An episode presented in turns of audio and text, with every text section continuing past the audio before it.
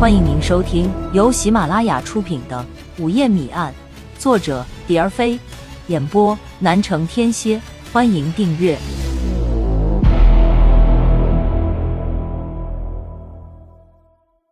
第十七章：通缉汪武。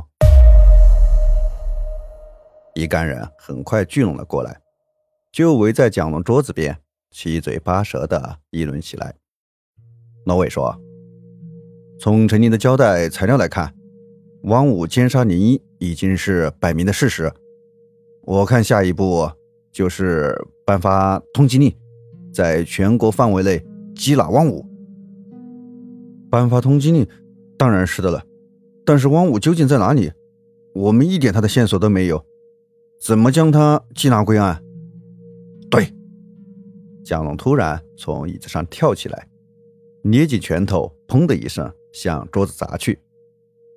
现在的问题就是我们不知道汪武的行踪，我们连他的一点蛛丝马迹都没有掌握，又到哪里去将他捉来归案？下一步怎么行动？待在屋子里等消息吗？简直就是在做梦！四处里去找吗？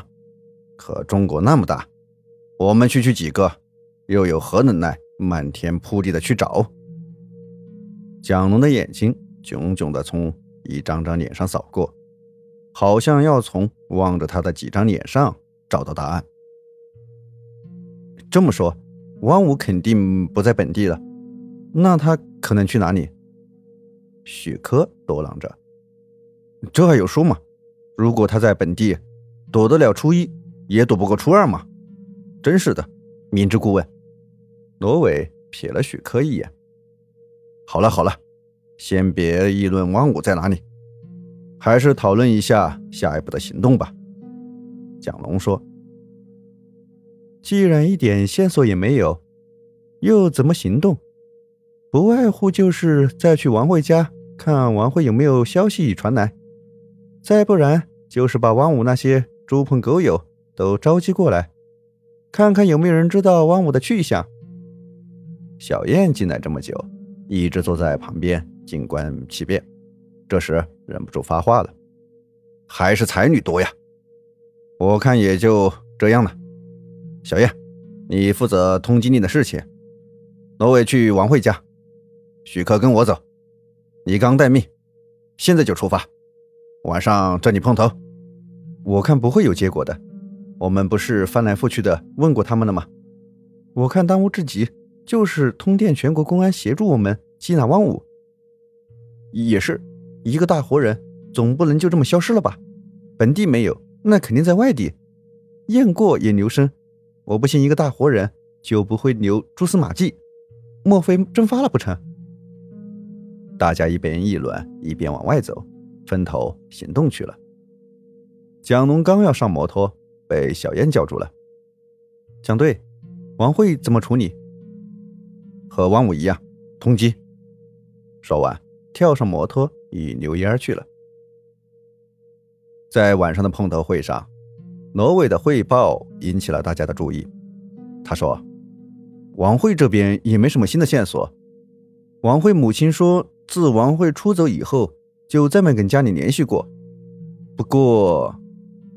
说到这里，罗伟停住了话头，喉咙里嗯嗯了几声。又在大家的脸上扫了一遍，见大家的注意力已经完全被吸引了过来，就端起茶缸，轻轻的抿了一口。不过什么？你快往下说呀！许科推了他一把：“你小子磨蹭什么呀？就别在这里卖关子了，接着往下说吧。”蒋龙偏过头向罗伟眨了些眼睛。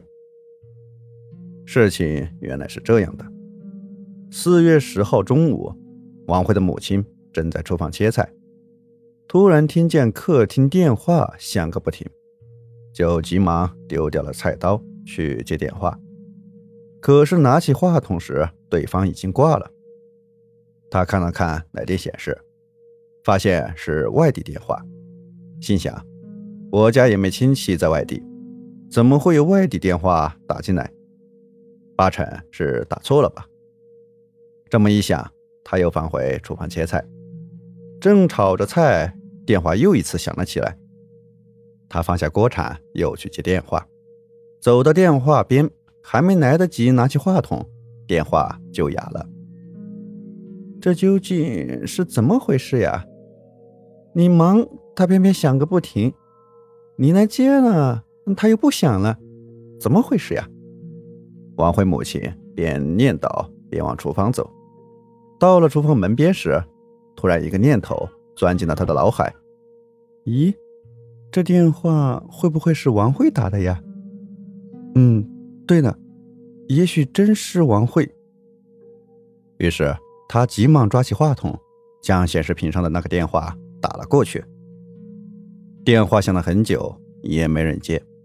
他又拨了两次，最后一次刚一拨，对方就接了。他刚对着电话话筒喊了一声：“文慧，我的女儿。”对方啪的一声就挂断了。他又继续打，这个电话却怎么也打不通了，肯定是对方将电话线拔了出来。小燕说：“行啊，你小子真行啊！”许克伸手在罗伟背上拍了一下，又接着说：“这不是踏破铁鞋无觅处。”得来全不费工夫嘛！看王五这小子还能往哪里逃？什么得来不费功夫？你这不是瞎扯淡吗？凭什么说这个电话就是王慧打的？又凭什么说能凭这个电话就能找到王五？李刚不同意许可的说法。这不是和尚头上那啥狮子明摆着的吗？王慧不跟汪武再想鬼混下去了，就想通知家里。结果被汪武发现，一气之下把电话线给拔了。小燕说：“有你，言之有理，这个推论我非常赞成。今夜夜色不错，走吃宵夜去，我请客。走吃宵夜去喽！”大家蜂拥的出了办公室。听众朋友，本集已播讲完毕。